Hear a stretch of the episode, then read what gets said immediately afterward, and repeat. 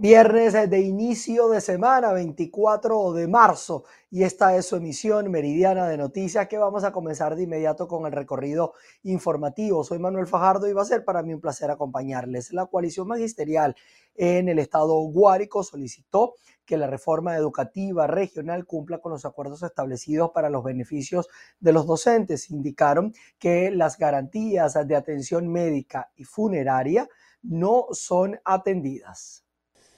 Hola Manuel, de acuerdo con el gremio de docentes en el estado Guárico, desde el pasado 8 de marzo se acordó con la zona educativa algunas medidas en beneficio de los docentes. Sin embargo, hasta la fecha, esto, así como el diálogo con las autoridades, no se están cumpliendo. Mínimo tener el servicio de salud y funeraria para todos los maestros en el estado Guárico el incumplimiento y estamos denunciando que hasta esta altura el jefe de zona no se ha comunicado con la coalición para nosotros instalar y hacer un diagnóstico real de lo que está pasando en el estado Guárico. Tenemos 18 docentes que sin el debido proceso le suspendieron el sueldo. Esa es una denuncia que nosotros estamos haciendo directamente y vamos ahí a la fiscalía porque no entendemos cómo un docente le van a suspender el sueldo sin su debido proceso. Mientras nosotros estemos en asamblea no puede existir ningún tipo de amenazamiento a todos los asambleístas. En vista de esta situación, nosotros necesitamos sentarnos en esa mesa para aclarar situaciones que se van se están estableciendo de manera unilateral.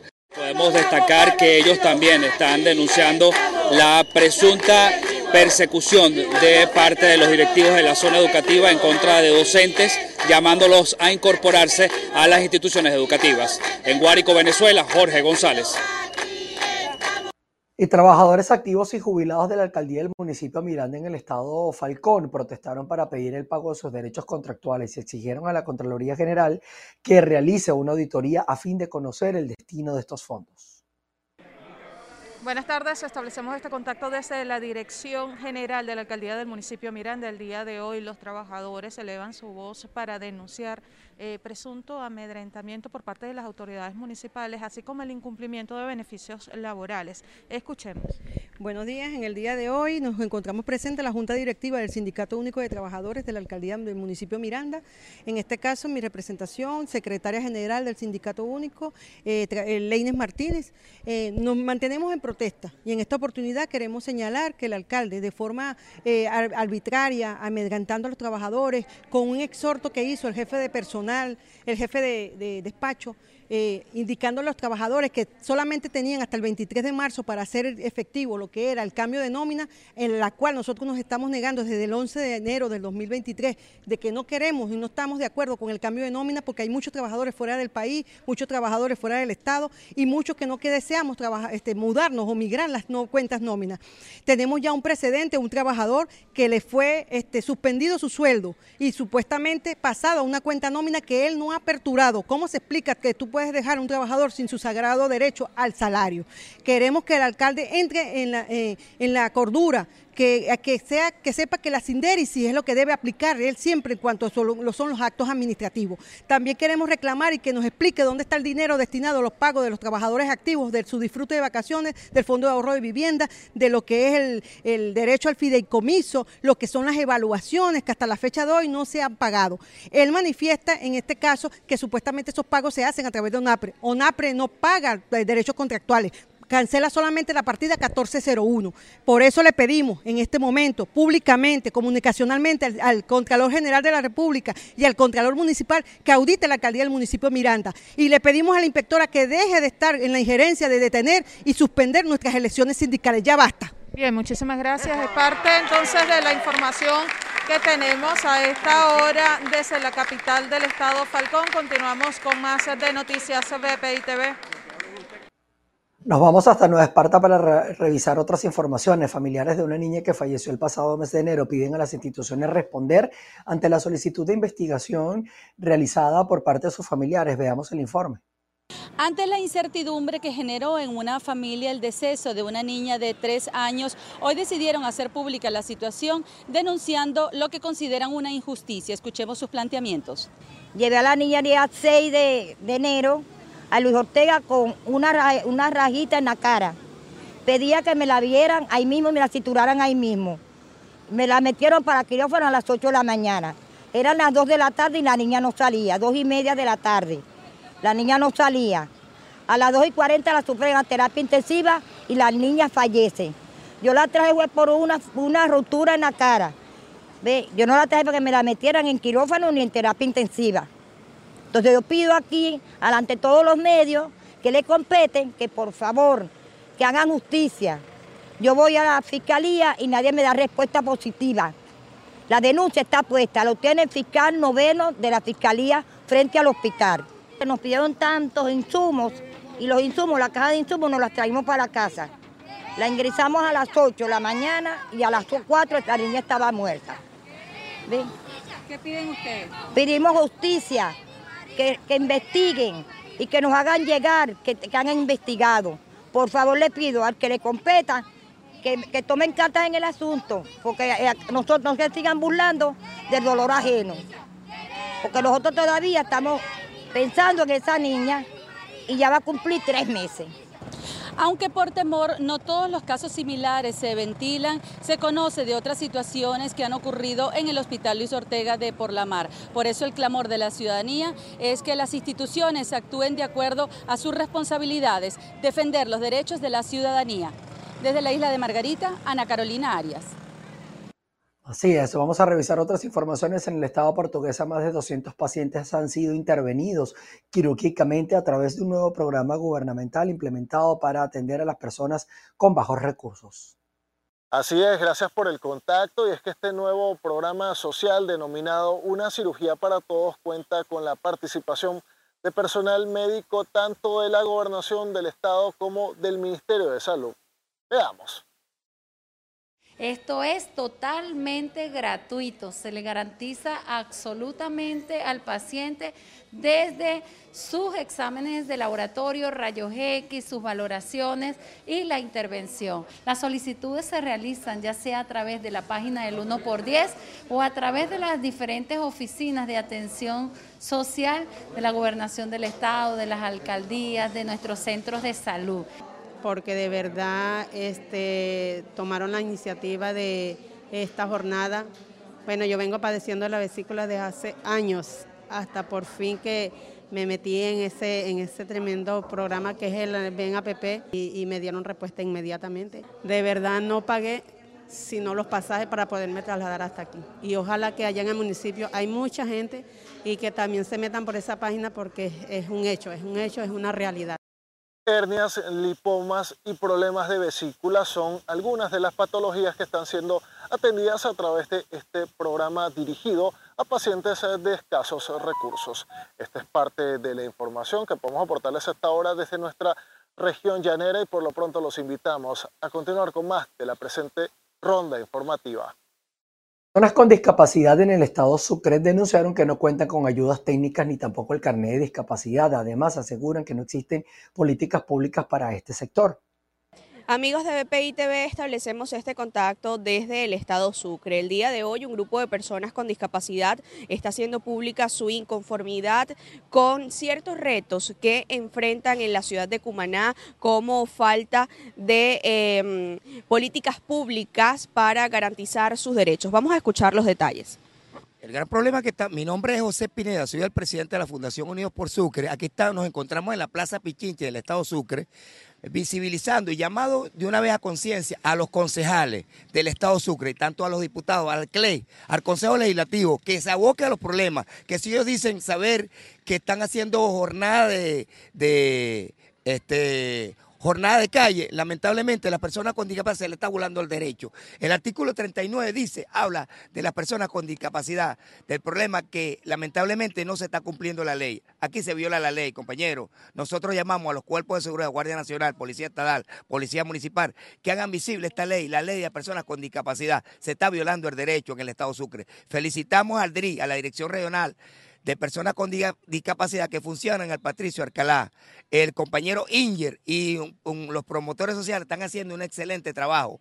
En, bienestar de la persona, pero hay muchas instituciones que no están atendiendo el llamado. Se le hace un llamado de conciencia a las instituciones, Gobernación del Estado Sucre, Arcardía y otras instituciones, Fundesoy, que le den respuesta visible a las personas con discapacidad, porque lamentablemente no han sido, han sido burlados, se les burlan sus derechos. Nosotros estamos pidiendo en este momento las ayudas técnicas. La compañera Anaí tiene que amordarse a la situación de las personas con discapacidad. Ella representa Misión José Gregorio Hernández y la compañera está está lamentablemente no está, no está haciendo el trabajo que tiene que hacer hoy en día. Hay problemas con las personas con, con respecto a, su carnet de discapacidad. Se le está burlando el derecho.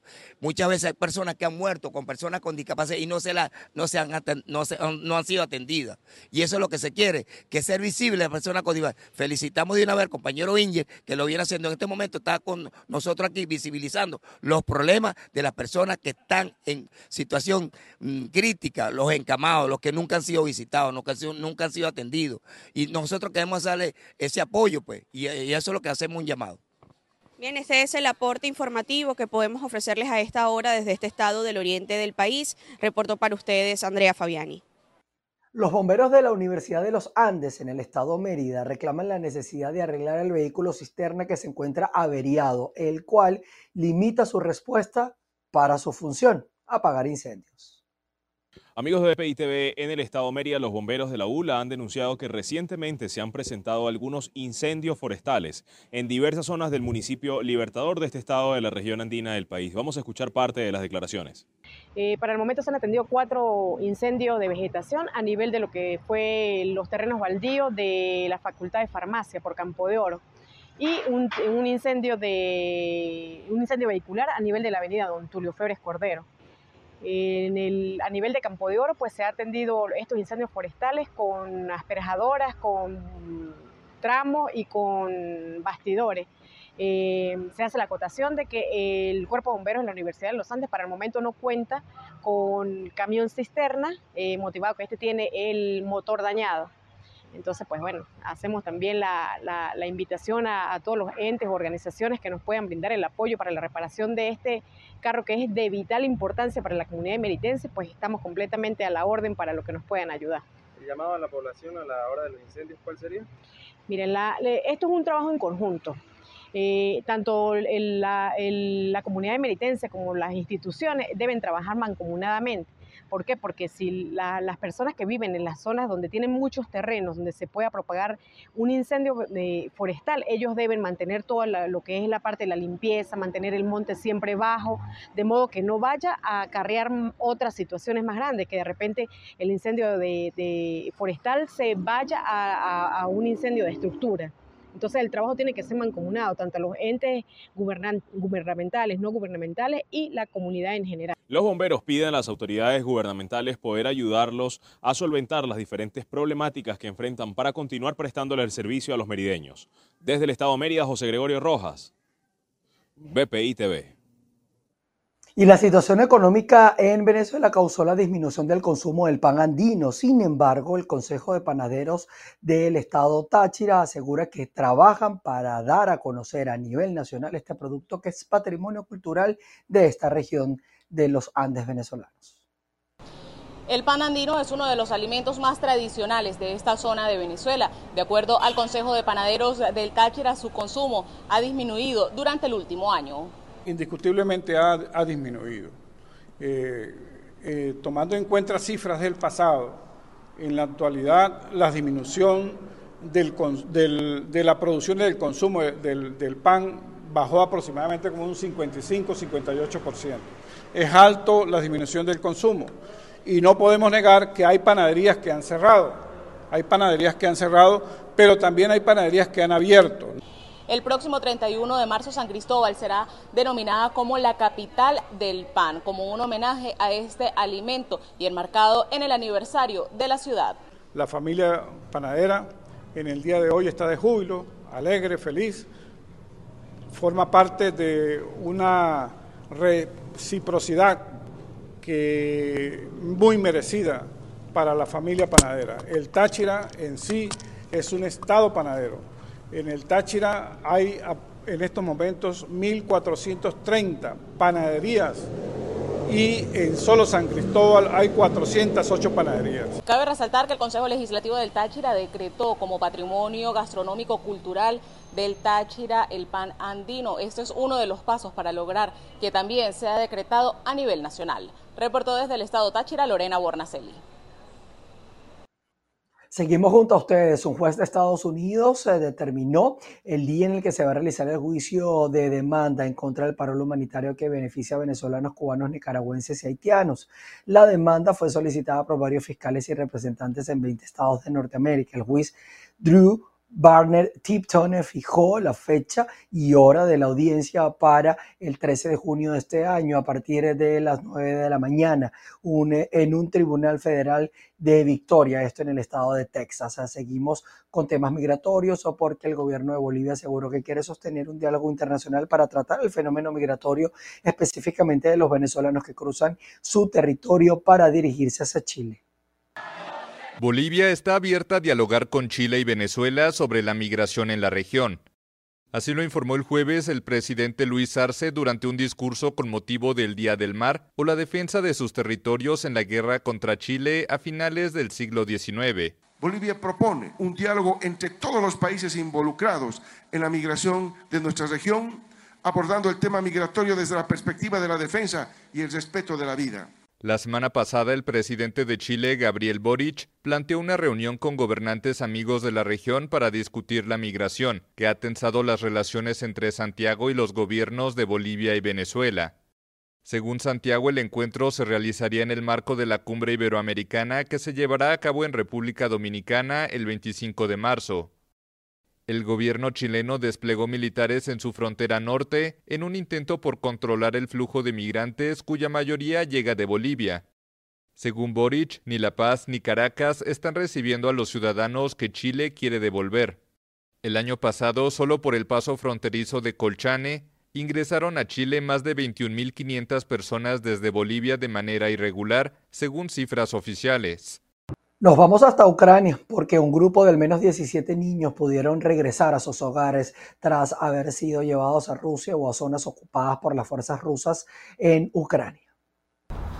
17 niños ucranianos que habían sido llevados a Rusia o a zonas ocupadas por fuerzas rusas volvieron a sus hogares. Muchos vivían en Gerson, en el sur ocupado de Ucrania, cuando fueron separados de sus familias antes de que las fuerzas ucranianas reconquistaran la ciudad. Según la ONG Save Ukraine, que organizó la repatriación, las autoridades rusas apelaron a la intimidación, la manipulación y el chantaje para apoderarse de ellos.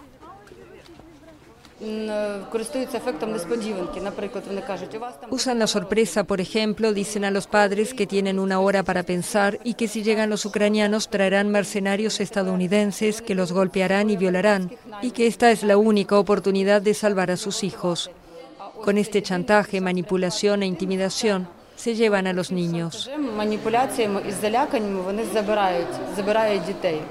Algunos padres relataron que aceptaron enviar a sus hijos a campamentos de vacaciones más al sur en la Crimea anexada durante una o dos semanas porque se anunciaban combates terribles en Gerson. Pero las semanas se convirtieron en meses. Daban la impresión de que todo iba bien para los niños, que eran felices, y entonces mi hijo me llama y me dice que el campamento se cierra, que todos se van. Me dijo que no era solo un campamento, sino un campo de concentración, con alambre de púas y todo.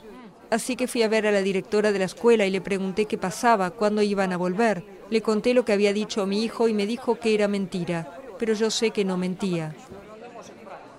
Ucrania acusa a Rusia de haber secuestrado a unos 16.000 niños. Moscú rechaza esa afirmación y sostiene que los salvó de la guerra. Asegura además que estableció procedimientos para reunirlos con sus familias. La Corte Penal Internacional emitió la semana pasada una orden de detención contra Vladimir Putin, considerando que era presunto responsable del crimen de guerra de deportación ilegal de menores. Varios niños entrevistados por la France Press dijeron no haber sufrido malos tratos, pero relataron episodios de adoctrinamiento. Lamentable esta situación, pero vamos a revisar notas un poco más amables, noticias positivas en este caso, que involucran también a los venezolanos, porque comerciantes y emprendedores hispanos se dieron cita en la ciudad de Miami, todo esto para establecer nuevas alianzas comerciales y así potenciar cada uno de sus modelos de negocios con la Cámara Venezolana de los Comercios de los Estados Unidos. Veamos la siguiente nota. Importantes ofertas comerciales de la ciudad de Miami se dieron cita en un evento que congregó rubros como servicios, real estate, banca, seguros, entre otros, al estilo de los speed dating, en donde los solteros conocen a un número importante de potenciales parejas, la Cámara Venezolana Americana de Comercio de los Estados Unidos enlazó efectivamente a clientes y socios ideales en este networking innovador dentro del mundo comercial. Cuando se dan este tipo de cosas, nos encontramos con mucha gente que tiene sus emprendimientos, que viene con su línea, que viene con sus productos y lo que nosotros tratamos de hacer es de sumarlos, incorporarlos, poner el contacto con la ciudad, por ejemplo. Te hablo del eh, director de desarrollo económico de la ciudad de Oral. Esta semana estuve reunido con él. Vamos a hacer cosas juntos porque hay productos que ofrece la ciudad como entrenamiento, como inclusive líneas de crédito a bajo costo para emprendedores y para, para empresarios. Entonces, lo que tratamos es de sacar esa información y distribuirla en toda nuestra comunidad venezolana y a todos nuestros relacionados. Como tenemos una, un, nuestro webpage, como tenemos además posibilidad, tenemos eh, tipos de eventos virtuales, híbridos, eh, tenemos eventos que tienen que ver con formación, con desarrollo de profesionales, con elementos de cómo entender para el inicio de nuevos negocios, para hacer startups, para hacer emprendimiento. Entonces la Cámara está aquí para eso. Este evento es eso, una demostración de cómo podemos realmente fortalecer a nuestra comunidad. Estamos haciendo esto de speed networking donde la gente va a tener la oportunidad de interactuar dos minutos y medio y conocer a la otra persona y, eso incentiva que todo el mundo se conozca en un evento de una noche. La idea es seguir trayendo eventos como estos durante el 2023, invitar a nuevos miembros, queremos que la Cámara de Comercio siga creciendo, seguir invitando a los venezolanos emprendedores y empresarios de Estados Unidos a formar parte de esta Cámara de Comercio para ayudarnos y seguir colaborando con nuestra comunidad. Dentro de la Cámara este, nos, estamos eh, profundamente comprometidos con la educación de los emprendedores dentro de los Estados Unidos. Hemos hecho alianzas incluso con el, el Small Business Administration de aquí, este, de los Estados Unidos, eh, para poder conectar a los emprendedores que se están afiliando con nuevas formas de hacer negocio, incluso para hacer negocio con el gobierno americano, que es una forma de crecer también dentro de los Estados Unidos. Y también tenemos grandes empresas que forman parte de la Cámara y que están dispuestas a darle la mano a, los emprendedores que están llegando. Dentro de la Cámara hay bancos, hay empresas automotrices, hay grandes empresas de publicidad, medios. Este, no solamente estamos nosotros, está casi toda la comunidad de medios venezolanos que hacen vida dentro de los Estados Unidos, yo creo que es una gran oportunidad para crecer. Eh, una gran oportunidad, por supuesto, desde el emprendimiento y que saber aprovecharla, ¿no? No solamente registrarse en la cámara, sino también sacarle provecho a la cámara, venir a este tipo de eventos, conocer gente y por supuesto tener esa disposición para crecer y para presentar su empresa.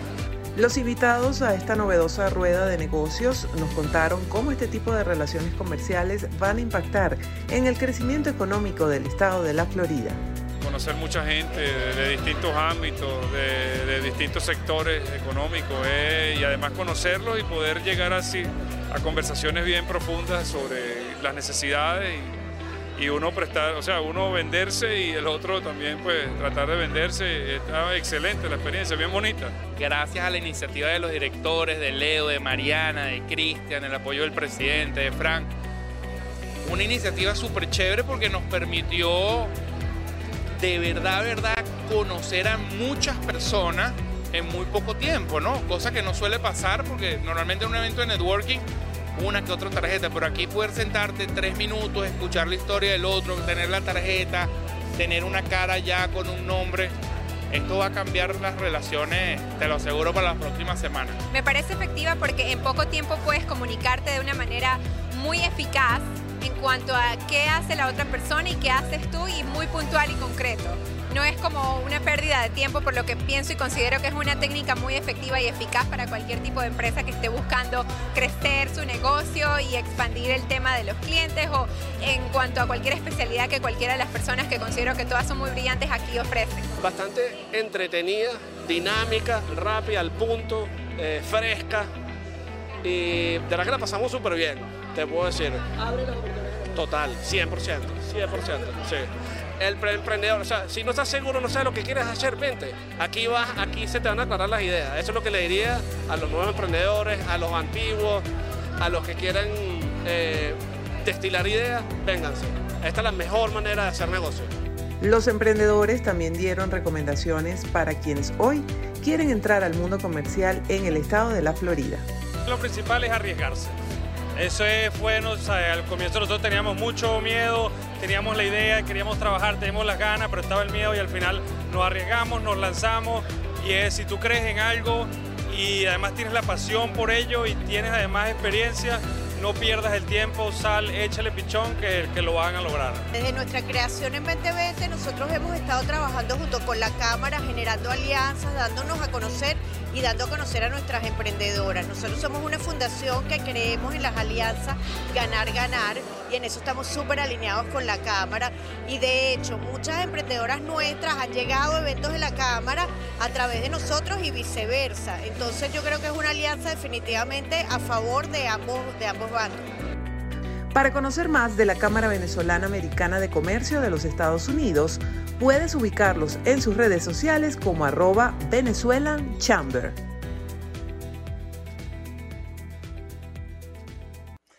Así que esa es la oportunidad ideal para quienes están en los Estados Unidos y quieran invertir con seguridad y además con todo el eh, seguimiento que da la Cámara Venezolana Americana de los Estados Unidos. Con esta nota positiva y en positivo sobre el trabajo de los venezolanos en los Estados Unidos, llegamos al final de nuestra emisión meridiana. Gracias a ustedes por estar en nuestra sintonía. Quédense conectados a cada una de nuestras plataformas eh, y porque allí vamos a estar compartiendo información. A las seis de la tarde volveremos a estar con ustedes. Allí los espero.